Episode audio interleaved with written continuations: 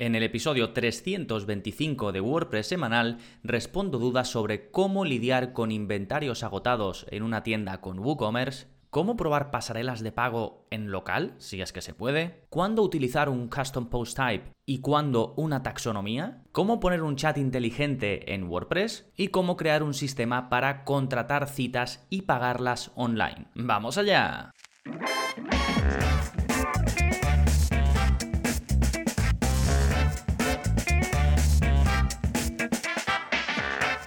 Hola, hola, soy Gonzalo y bienvenidos al episodio 325 de WordPress Semanal, el podcast en el que aprendes a crear y gestionar webs con WordPress en profundidad. Hoy tenemos un QA, un episodio de preguntas y respuestas que ya sabéis que las saco directamente del soporte que ofrezco en la suscripción a gonzalonavarro.es. Ahí además de eh, todos los contenidos que voy sacando mensual y semanalmente, como son los cursos para crear y gestionar webs con WordPress de forma profesional, los vídeos avanzados de la zona código y muchos más recursos premium, pues tenéis soporte personalizado conmigo. ¿Que os surge alguna duda? Pues vais a vuestro formulario de soporte y me la preguntáis. Sí, bueno, como digo, he seleccionado 5 y en un momentito voy a ir con ellas. Y si alguna os interesa, os recomiendo mucho que vayáis a las notas del episodio, porque debajo de cada pregunta dejo los enlaces relacionados, porque es muy habitual que para una pregunta diga, pues esto lo puedes solucionar así, ¿no? Y dejo un enlace eh, muy relacionado. Para ello es muy sencillo, escribís en vuestro navegador gonzalonavarro.es barra 325, que es el número de este episodio, y vais directo para consultarlo todo de forma más cómoda. Sí, como digo, en un momentito voy a responder a, a estas dudas, pero antes, como siempre, novedades. ¿Qué está pasando en gonzalonavarro.es esta semana? Pues por un lado tenemos nuevo vídeo de la zona código, ya sabéis, esta mm, parte de, de la membresía donde os enseño a modificar el aspecto y el funcionamiento de vuestra web con WordPress a través de código sin utilizar plugins. Y por supuesto, no tenéis que saber desarrollo, no tenéis que ser em, expertos en código, ni mucho menos. Simplemente veis el vídeo, copiáis el código y lo pegáis tal y como os lo muestro. Y como digo, en este vídeo 275 os enseño a evitar el inicio de sesión automático cuando alguien se registra en tu tienda online con WooCommerce. Esto, eh, a ver, WooCommerce para simplificar el proceso de registro, el comportamiento normal es que el usuario introduzca su email y automáticamente quede registrado. Es decir, no pone ni su contraseña, ni usuario, ni nada, sino que le llega al correo un enlace donde ya ahí sí puede eh, poner su contraseña. De modo que una vez hace una compra o hace un registro sin comprar, ya queda logueado, ya está dentro como usuario de la web, ¿sí? ¿Qué pasa? Que esto en ocasiones no es lo óptimo. Dependiendo del tipo de tienda online que tengas, hay gente que no quiere que ocurra esto. Y entonces esto con un poquito de código, que ya verás que es muy fácil copiarlo y pegarlo, lo evitas, ¿no? Es decir, hasta que el usuario no se ha generado una contraseña y ya ha iniciado sesión de forma activa él, pues no va a estar dentro, ¿no? No se le va a auto iniciar sesión cuando se registre. Bueno, pues ya lo tenéis disponible, lo dejo también en las notas de este episodio. ¿eh? Más novedades, bueno, el curso más reciente publicado es el curso de Astra, más bien la parte de Astra Pro, porque el mes pasado publiqué el curso de Astra en su versión gratuita, ¿no? Cómo utilizar este tema, que es uno de los mejores que hay para WordPress, y en su versión gratuita súper completo. Pero, claro, queremos más, ¿no? Y entonces también cubro en toda la segunda parte del curso, que son los vídeos que saqué, pues hará una semana, poco, eh, poco más, pues ahí vemos en detalle cómo sacar partido de sus funcionalidades pro, que la verdad es que están muy muy bien, ¿eh? Os dejo el enlace al curso, si no estáis apuntados podéis ver las lecciones que incluye, que son, no recuerdo si 14 lecciones o más, podéis ver el vídeo de presentación, en fin, echar un vistazo un poquito a todo. Sí, fantástico, una vez vistas las novedades, vámonos ahora con el plugin de la semana que se llama Quick Buy for WooCommerce. Este plugin lo que hace es añadir un botón de eh, comprar ya, ¿no? Porque en lo habitual es tener, pues por ejemplo, en los distintos productos que tengas en tu tienda con WooCommerce, pues el típico botón de añadir al carrito, ¿no? Y de modo que pues vas añadiendo al carrito los productos que quieras, si quieres puedes ir al carrito y demás. Pero estaría bien, o en muchas ocasiones está eh, muy bien pensado, el tener la posibilidad de ofrecerle al cliente a comprar una cosa rápida, es decir, que no tenga que añadir al carrito, imagínate que solo quiero comprar un producto. Pues en lugar de añadir al carrito y después ir al carrito, le doy a compra rápida y me lleva directamente con ese producto añadido ya al carrito a la página, pues para que yo ya pueda empezar a pagar. ¿No? Pues bueno, esto me lo preguntó algún suscriptor si era posible eh, hacerlo y le, le remití a este plugin. Así que si alguno de vosotros os interesa, ya sabéis que se llama Quick Buy for WooCommerce o que podéis ir al enlace directo en gonzalonavarro.es barra 325. Fantástico, ahora sí, vámonos con el tema central de este episodio, que son vuestras preguntas y mis respuestas. Y vamos a comenzar con la de Silvia, que me pregunta sobre cómo lidiar con inventarios agotados. Me dice, hola Gonzalo, tengo un e-commerce hecho con WooCommerce y cuando están los productos agotados me gustaría que me saliera un cartelito en la imagen como agotado. ¿Qué plugin gratuito o de pago me recomiendas usar? Y cuando hay una colección que ya no vamos a reponer más, ¿qué tengo que hacer para quitar los productos? Tengo entendido que no es conveniente eliminarlos, pero son colecciones antiguas que ya no se venden más. ¿Qué debo hacer? Muchas gracias. Bueno, gracias a ti Silvia. Eh, vamos por partes. Lo de poner el cartelito hay que hacerlo a medida. De hecho, hace la semana pasada, me parece, saqué un eh, vídeo en la zona código donde enseño cómo hacer esto, ¿no? En que salga un cartelito de agotado en la imagen del producto. Os voy a dejar el enlace por ahí. No conozco ningún plugin que haga eso, ¿eh? lo estuve buscando cuando me preguntó, en este caso Silvia, y no lo encontré, por eso creé ese vídeo de la zona código. Esto es muy útil porque claro, eh, WooCommerce sí que muestra un mensaje de producto agotado, pero tienes que entrar en la ficha de producto. Si consigues poner el cartelito en la imagen del producto, evitas que el cliente se frustre al darle y darse cuenta de que no, de que no hay, ¿no? Y luego, por otro lado, em, cuando quieres que los productos no se vean si están agotados, esto lo puedes hacer desde los ajustes de WooCommerce. Te vas a WooCommerce, ajustes, producto, inventario y ahí tienes la opción para que los productos agotados no aparezcan en la tienda y así no tienes que eliminarlos. ¿sí? Básicamente puedes elegir si se quedan pero se muestra que están sin stock o si directamente no se quedan. Es decir, no los eliminas, pero no aparecen en la relación de productos de la tienda. Por último, si queréis tener un poquito más de control sobre los textos que se muestran con relación al stock, incluso los colores en los que se muestran estos textos, hay varios plugins. Os dejo uno que está bastante bien eh, por si os interesa, ¿vale? Así redondeamos un poquito todo esto que tiene que ver con cómo van, cómo van a ver los visitantes los productos que no, no estén en stock. ¿Sí? Perfecto. Dejamos la pregunta de Silvia, nos vamos con la segunda de Miguel, que va sobre probar pasarelas de pago en local.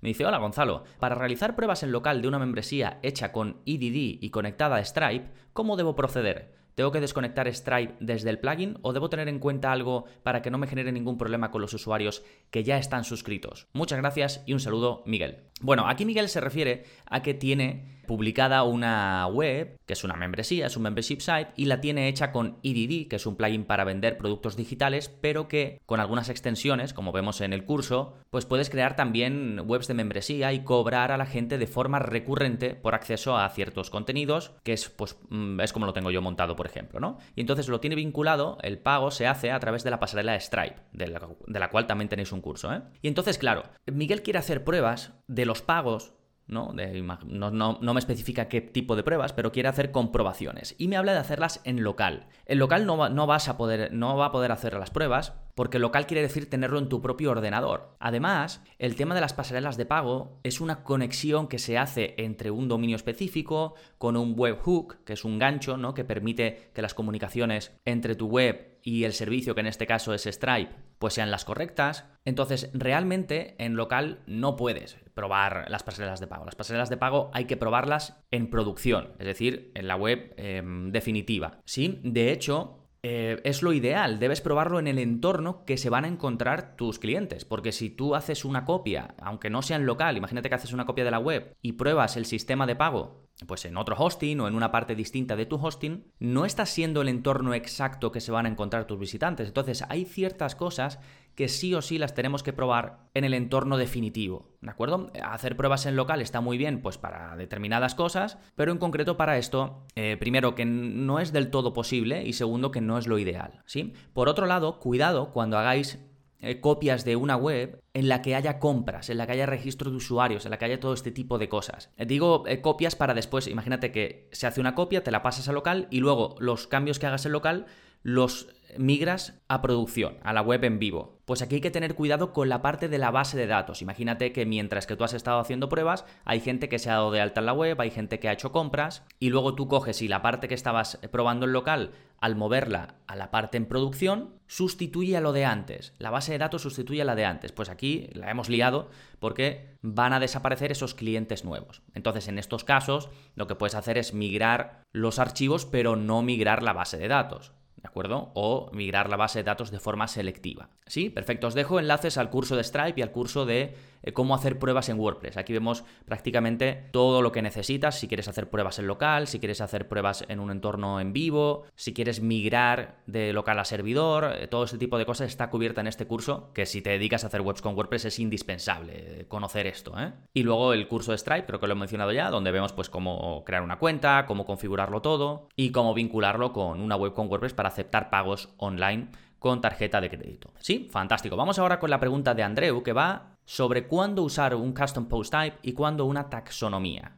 Me dice, hola Gonzalo, he hecho el curso de, de Custom Post Types, que es genial, pero me queda una duda. Yo quiero montar una web con, me pone dos puntos, especialidades médicas, con descripción de cada una de ellas, y médicos. Quiero que los médicos puedan vincularse también a las especialidades en las que están. ¿Sabes cómo lo puedo hacer? Es donde voy más perdido. Muchas gracias. Eh, bueno, esto es muy habitual lo que le ocurre a Andreu y es eh, que al principio estos conceptos un poco técnicos generan dudas. Y mm, he cogido la pregunta de Andreu, pero podría haber cogido cualquier otra de otros muchos usuarios. ¿eh? De hecho, yo ya publiqué un episodio, porque esta pregunta es bastante recurrente, em, sobre diferencia entre Custom Post Type y taxonomías. Os lo voy a dejar enlazado. También hablo de otros conceptos, como las páginas de archivo y demás. Entonces, primero, vamos a definir conceptos. ¿Qué es un custom post type? Bueno, esto es en inglés y simplemente es un tipo de contenido personalizado. ¿Qué quiere decir esto? Bueno, WordPress viene con dos tipos de contenido fundamentales, que son las entradas y las páginas, ¿no? Las entradas las usamos para publicar en el blog y las páginas es contenido más estático,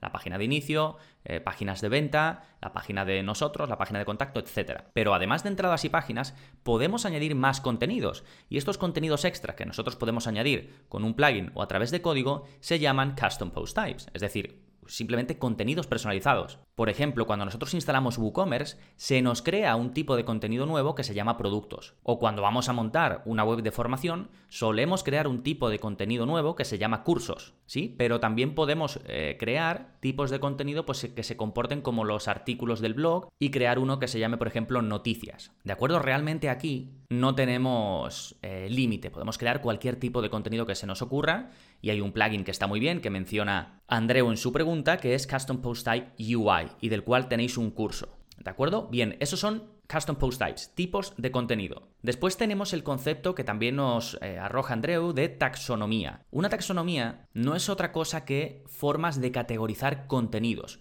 Por ejemplo, cuando nosotros creamos una entrada, para nuestro blog podemos añadirle una categoría y podemos añadirle una etiqueta.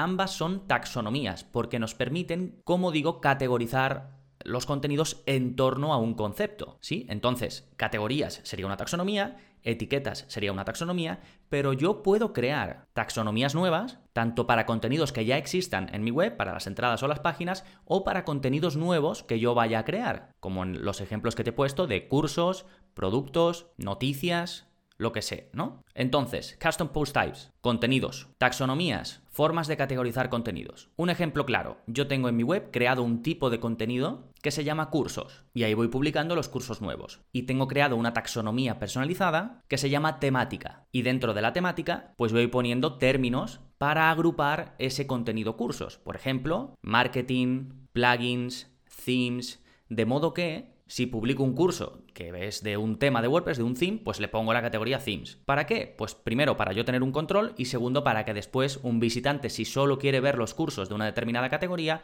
lo pueda hacer. ¿Vale? Bueno, creo que se entiende la idea. Entonces, en este caso, Andreu, hay dos conceptos que quiere incluir en su web. Por una parte, médicos y por otra parte, especialidades médicas. Y quiere que los médicos puedan estar relacionados con esas especialidades médicas. Pues aquí yo lo veo muy claro un tipo de contenido que se llame médicos, ¿no? Y cada vez que crea un nuevo contenido es un médico. Y luego una taxonomía que se llame especialidades médicas. Y ya, pues dentro de especialidades médicas tú puedes crear la taxonomía que sea y asignársela al médico en cuestión. De modo que después, si alguien en la parte frontal le da a una especialidad, va a ver todos los médicos, porque esto se hace de forma automática cuando tú lo dejas configurado, va a ver todos los médicos de esa especialidad concreta. ¿De acuerdo? Como digo, con Custom Post Types eh, UI este plugin, puedes hacer las dos cosas. Puedes crear tipos de contenido y puedes crear taxonomías nuevas y asignárselas a los tipos de contenido que quieras. Así que con ese plugin lo tendrías cubierto y ya digo, tenéis un curso. Es totalmente gratuito este plugin, ¿eh? Está, a mí me encanta. Os dejo enlace al curso y al episodio donde hablo más en profundidad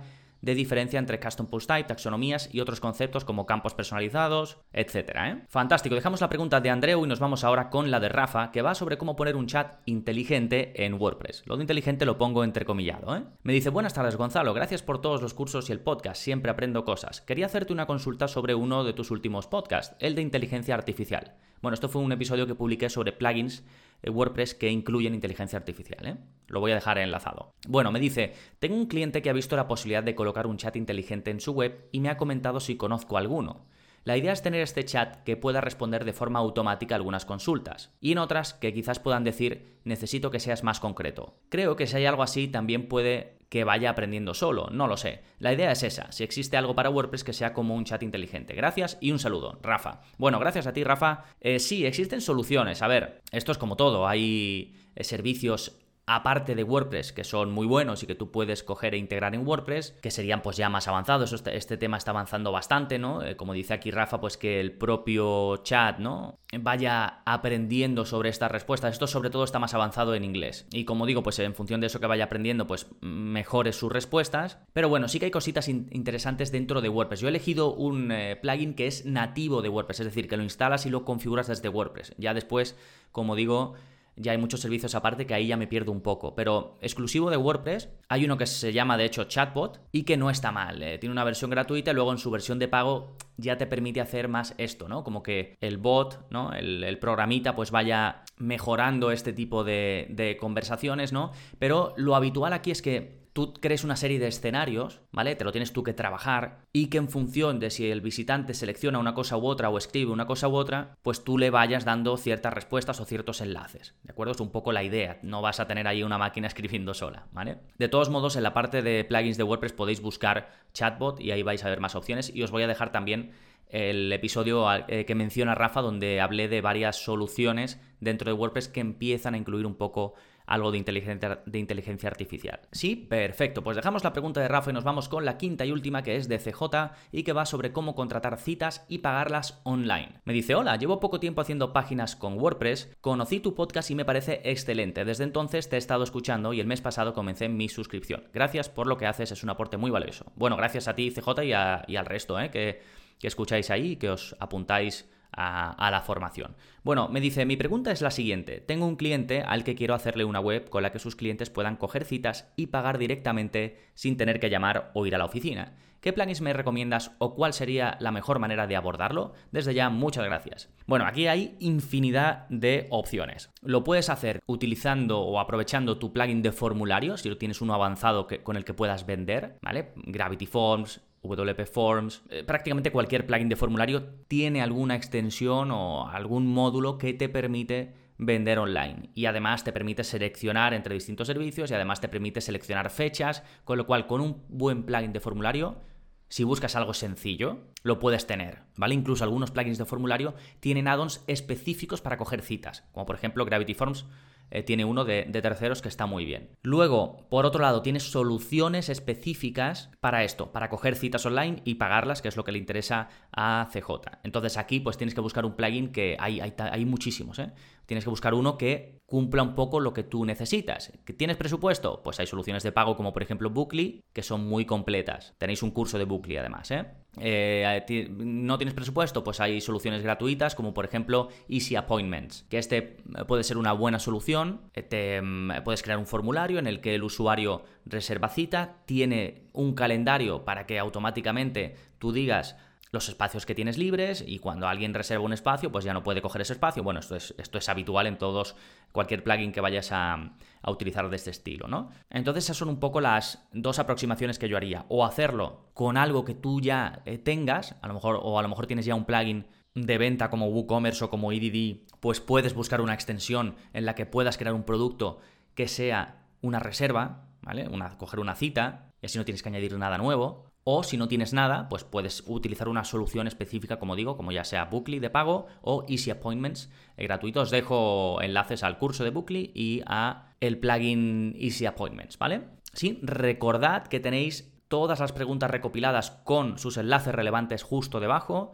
en las notas del episodio en gonzalonavarro.es barra 325. Con esto cerramos las 5 preguntitas y recordad que si queréis soporte como este personalizado conmigo, pues está incluido en la formación, además de 65 cursos más uno nuevo al mes, un vídeo nuevo cada semana para que modifiquéis vuestra web de forma avanzada, descargas, sorteos, tutoriales premium, en fin, muchísimo por casi nada. Tenéis toda la info en gonzalonavarro.es. Nada más por este episodio, nos seguimos escuchando. Adiós.